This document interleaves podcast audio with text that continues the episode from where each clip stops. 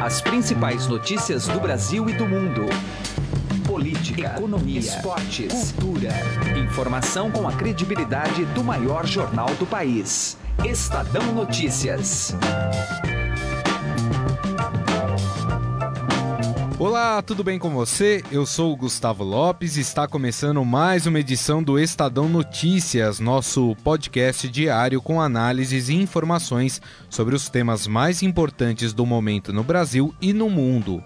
Bom, na edição de hoje vamos falar sobre a expectativa para a votação da reforma política na Câmara dos Deputados. Algumas mudanças podem acontecer e foram adiantadas durante o Fórum Estadão, que contou com a presença do presidente da Câmara, Rodrigo Maia, e o ministro do Supremo Tribunal Federal, Gilmar Mendes. O financiamento de campanha por empresas pode voltar a ser discutido. Confira ainda a coluna de José Neumann e Pinto e Andresa Matais. Bom, para você participar aqui do Estadão Notícias, basta mandar seu e-mail para podcast@estadão.com. podcast@estadão.com Lembrando que este programa, o Estadão Notícias, também pode ser ouvido no Spotify. Para encontrá-lo e acompanhar todas as nossas publicações, basta acessar a plataforma e colocar o nome do podcast na busca. Estadão Notícias. Política.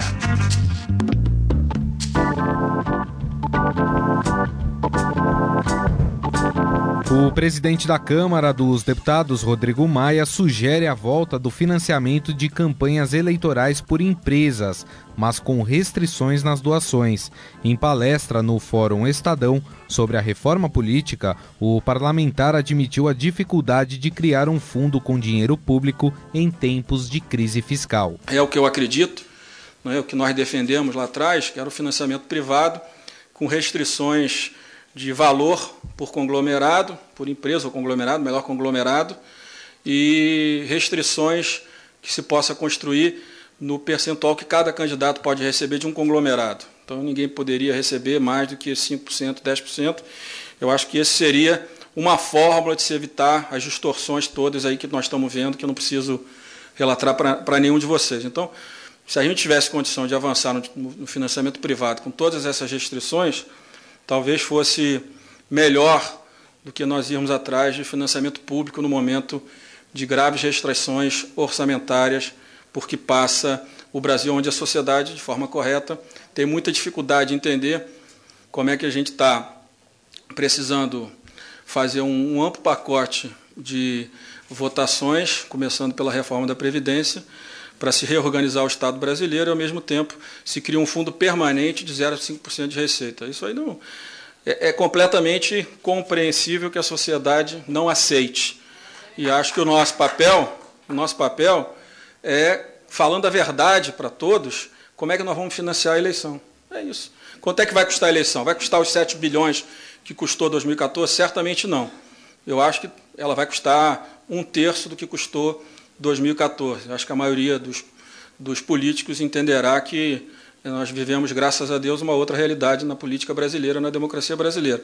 Mas como financiar 2 bilhões e meio de reais no total? Nós temos 800 milhões do fundo partidário, que já existe. Nós temos aí 600 milhões por ano dos programas regionais, não é isso? 600 milhões, num, dá 1 bilhão e 200 a cada dois anos seria um caminho fazer essas, essas tirar essas receitas da própria política para suprir parte da receita do fundo. É claro que eu não consigo encontrar condições, pelas discussões que eu tive com a equipe econômica nas últimas semanas sobre a situação fiscal do Brasil, conseguir organizar 3 bilhões de reais para financiar a campanha. Eu acho que, de fato, é, é, é muito difícil. Por isso que eu defendo, e defendi desde 2015, o financiamento privado com todas essas restrições que, que são possíveis de serem construídas, do meu, do meu ponto de vista, apesar de saber que tanto uma equação como a outra gera muita polêmica na sociedade. É claro que o ideal é que nós caminhássemos para que a pessoa física pudesse estar estimulada a participar do processo eleitoral. Né? Eu acho que se nós estivéssemos em 86, nós teríamos um financiamento pessoa física enorme no Brasil, porque eu me lembro que eu participei daquela campanha, não como candidato, e, e, a, e a, a, participação em, de forma entusiasmada da sociedade era muito grande. Talvez naquela eleição se os candidatos pedissem recursos para participar da, da, Assembleia Nacional Constituinte, tivessem um bom apoio. Mas eu acho muito difícil, tanto pessoa física como pessoa jurídica, estarem dispostas a participar efetivamente na próxima eleição.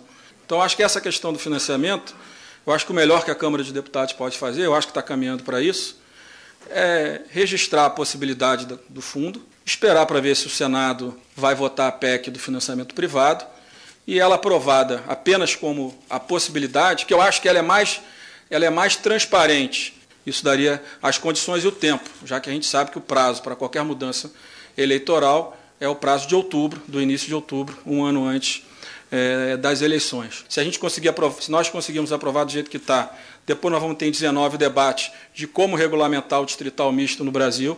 Aí é um outro grande debate que, que vai acontecer, e paralelo a isso, por vontade de alguns no parlamento e também do próprio presidente do TSE, vai se discutir ou não, a partir do próximo ano, do ano 19, se nós vamos avançar para um sistema parlamentarista ou semipresidencialista, o nome que seja dado, mas que amplie as, as responsabilidades do parlamento brasileiro, que eu acho que é muito importante, porque quando o parlamento tiver a responsabilidade de governar efetivamente, de entender que aquele orçamento tem que ser executado, que a responsabilidade é dele, não é só do Poder Executivo, eu tenho certeza que nós teremos um parlamento que vai falar melhor com a sociedade, que vai ter mais facilidade de discutir reforma da Previdência, reforma tributária, redução do gasto público, tantos, tantos debates que a sociedade espera de cada um de nós, que ninguém aguenta mais o gigantismo do Estado, que tira tanta, tanta renda de cada um de nós no dia a dia. É um Estado ineficiente e que serve apenas para realimentar a vontade de poucos, que seja no serviço público, seja no setor privado também, porque as igrejas do setor privado também consomem muito do orçamento público. E acho que esse debate a gente vai ter mais facilidade de fazer se nós tivermos um sistema onde o parlamento seja tenha uma responsabilidade maior do que ele tem hoje é, na democracia brasileira. O presidente do Tribunal Superior Eleitoral, Gilmar Mendes, defende a redução dos custos de campanha e do número de candidatos. Em palestra no Fórum Estadão, o ministro do Supremo Tribunal Federal disse que a proibição de doações de empresas pode atrair o crime organizado. Nós temos hoje, salvo engano, 28 partidos representados no parlamento. Nós temos 35 partidos criados no Brasil. E se nós não tivéssemos trancado a cancela no TSE, muito provavelmente já estaríamos nos avizinhando de 50 agremiações. Muitas delas, como nós sabemos, dependentes dos fundos partidários e incentivadas por isso também, encorajadas por esse modelo. Quando se fala, inclusive, num novo fundo para a democracia, certamente nós não podemos esquecer que isso vira também um incentivo para a criação dessas chamadas legendas bastante artificiais. Isso realmente precisa nos preocupar. Do lado da nossa experiência, inclusive da experiência judicial, o que, que se pode falar? Eu acho que nós aprendemos e temos hoje no Supremo Tribunal Federal as mãos devidamente queimadas com as nossas intervenções. Vamos assumir, nós não fomos felizes na maioria das nossas intervenções envolvendo o sistema político eleitoral. O Congresso fez em 93 e 94 uma ampla reforma estabelecendo a cláusula de barreira.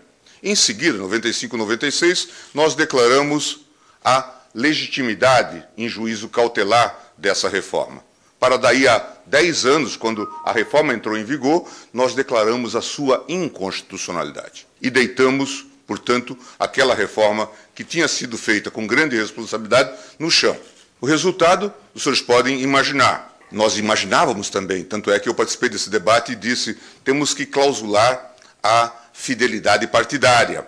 E dissemos então: o, é preciso que a fidelidade partidária agora ou a infidelidade partidária dê ensejo à perda do mandato, especialmente no sistema proporcional. Mas colocamos uma cláusula, salvo para criar novos partidos.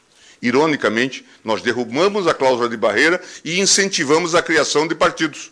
Esse foi o resultado da nossa experiência institucional. Então, nossas intervenções não têm resultado necessariamente positivas, mas na reação que se fez ao sistema de financiamento e a todos esses escândalos ligados à Lava Jato, o que, que nós respondemos e qual a resposta que nós demos? proibição do financiamento das corporações, sem discutir o sistema eleitoral. Qual foi o resultado? Financiamento nas eleições de 2016, financiamento de pessoas físicas apenas e o fundo partidário. Qual foi a realidade? Dados do TSE: 750 mil doadores nas eleições de 2016. Pelo menos 300 mil não teriam capacidade financeira. Então, tudo indica que aqui já estamos vivendo o fenômeno das interpostas pessoas. Isto numa eleição municipal, do uso de laranjas para a doação. Mas veja, não num percentual baixo, num percentual que vai aí a 40, 50%. Então, esses dados todos são preocupantes e revelam que as nossas intervenções, as intervenções por parte do judiciário, muitas vezes têm contribuído para tornar o modelo ainda mais confuso. Nós, nas últimas eleições, tivemos dados aí de que a campanha de deputados federais teria custado algo em torno de 5 bilhões. Agora está se pensando num fundo de 3,8. Já não corresponde à campanha tal como aos custos da campanha.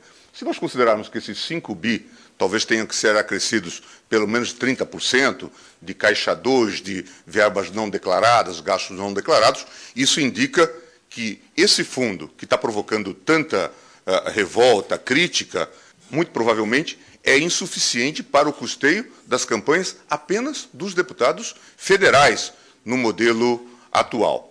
É evidente que a legislação pode responder a isso, reduzindo, por exemplo, o número de candidatos, razoável, afetando a questão dos custos de campanha, especialmente os gastos com televisão e tudo mais. Mas essa é uma questão central. Nós temos que, de fato, discutir o custeio da democracia. É inevitável. Se nós colocarmos isto num plebiscito, certamente vamos ter respostas como não se quer fundo público e não se quer também financiamento corporativo.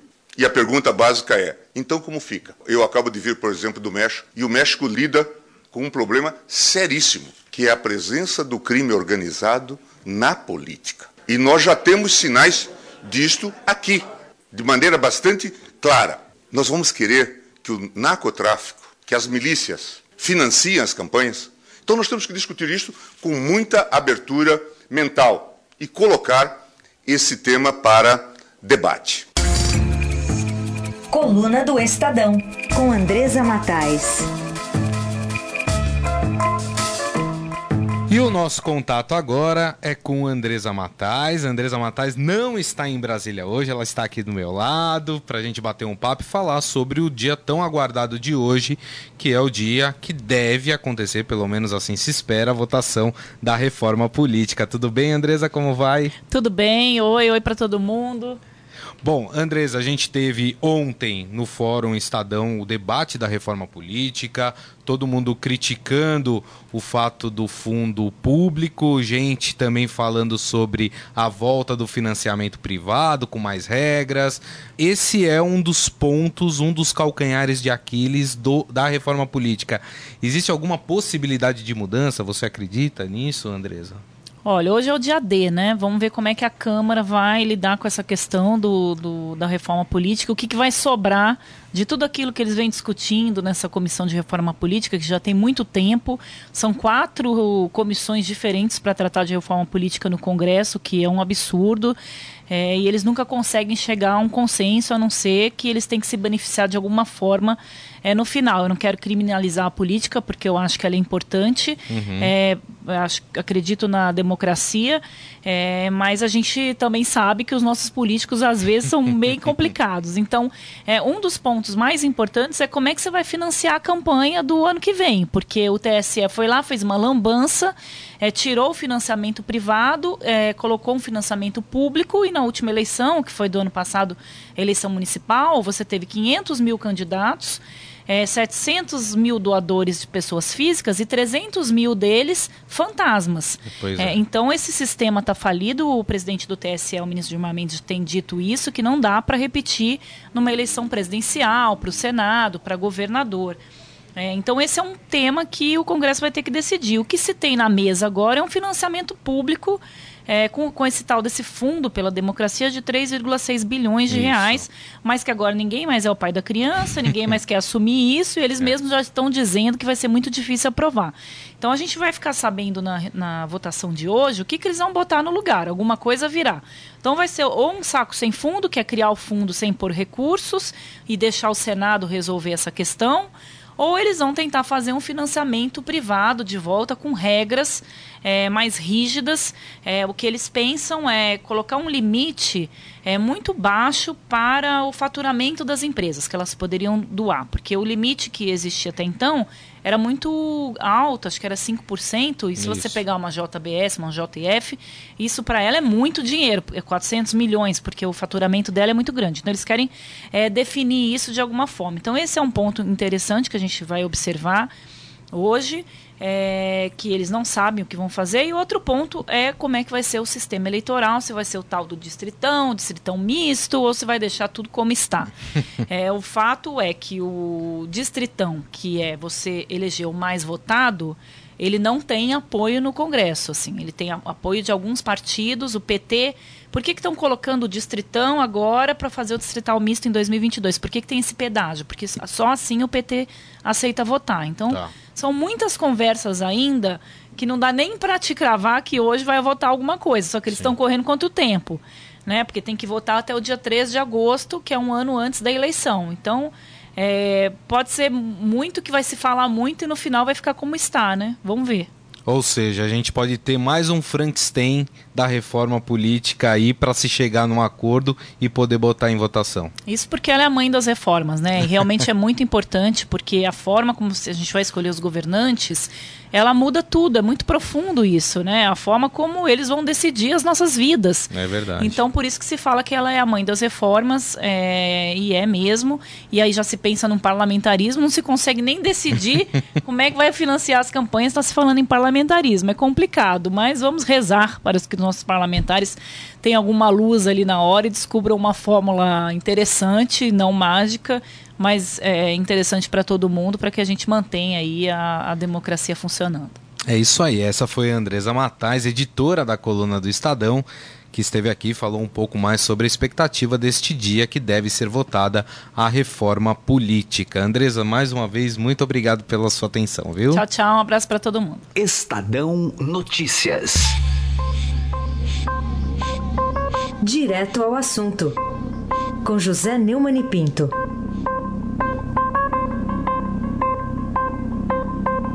O ex-presidente do Supremo Tribunal Federal, ministro Ricardo Lewandowski, autorizou o Rodrigo Janot, procurador-geral da República, em fim de mandato, ali nos seus últimos dias, a processar o líder do partido de Temer, o PMDB, no Senado, Romero Jucá.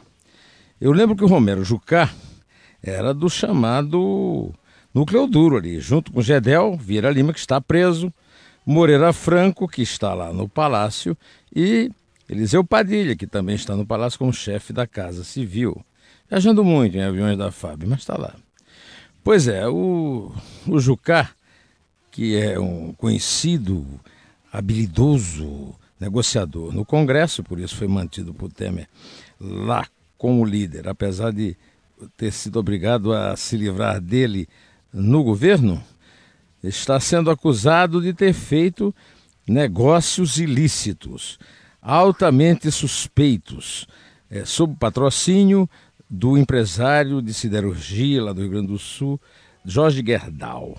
É na Operação Zelotes e demonstra que Jucá, que foi líder e ministro de Fernando Henrique do PSDB, de Lula e Dilma no PT, e agora está sob as bênçãos de Michel Temer, não é propriamente um santo, né? É o caso de perguntar se, afinal de contas, sendo processado e mesmo com o Ministério Público Federal trocando de chefia com a entrada de Raquel Dodge, com as bênçãos de Temer no dia 18 de setembro, ele será mantido no importantíssimo cargo de líder do partido do presidente no Senado. Será? O que será? Será. José Neumann e Pinto, direto ao assunto. O Estadão Notícias desta terça-feira vai ficando por aqui. Contou com apresentação minha, Gustavo Lopes, colaboração de Heisen Abac e montagem de Nelson Volter. O diretor de jornalismo do Grupo Estado é João Fábio Caminuto. De segunda a sexta-feira, uma nova edição deste podcast é publicada. Saiba mais no blog Estadão Podcasts. Agora também estamos disponíveis no Spotify. E mande seu comentário e sugestão para o e-mail podcast@estadão.com. podcast@estadão.com. Um abraço, uma boa terça-feira e até mais. Estadão Notícias.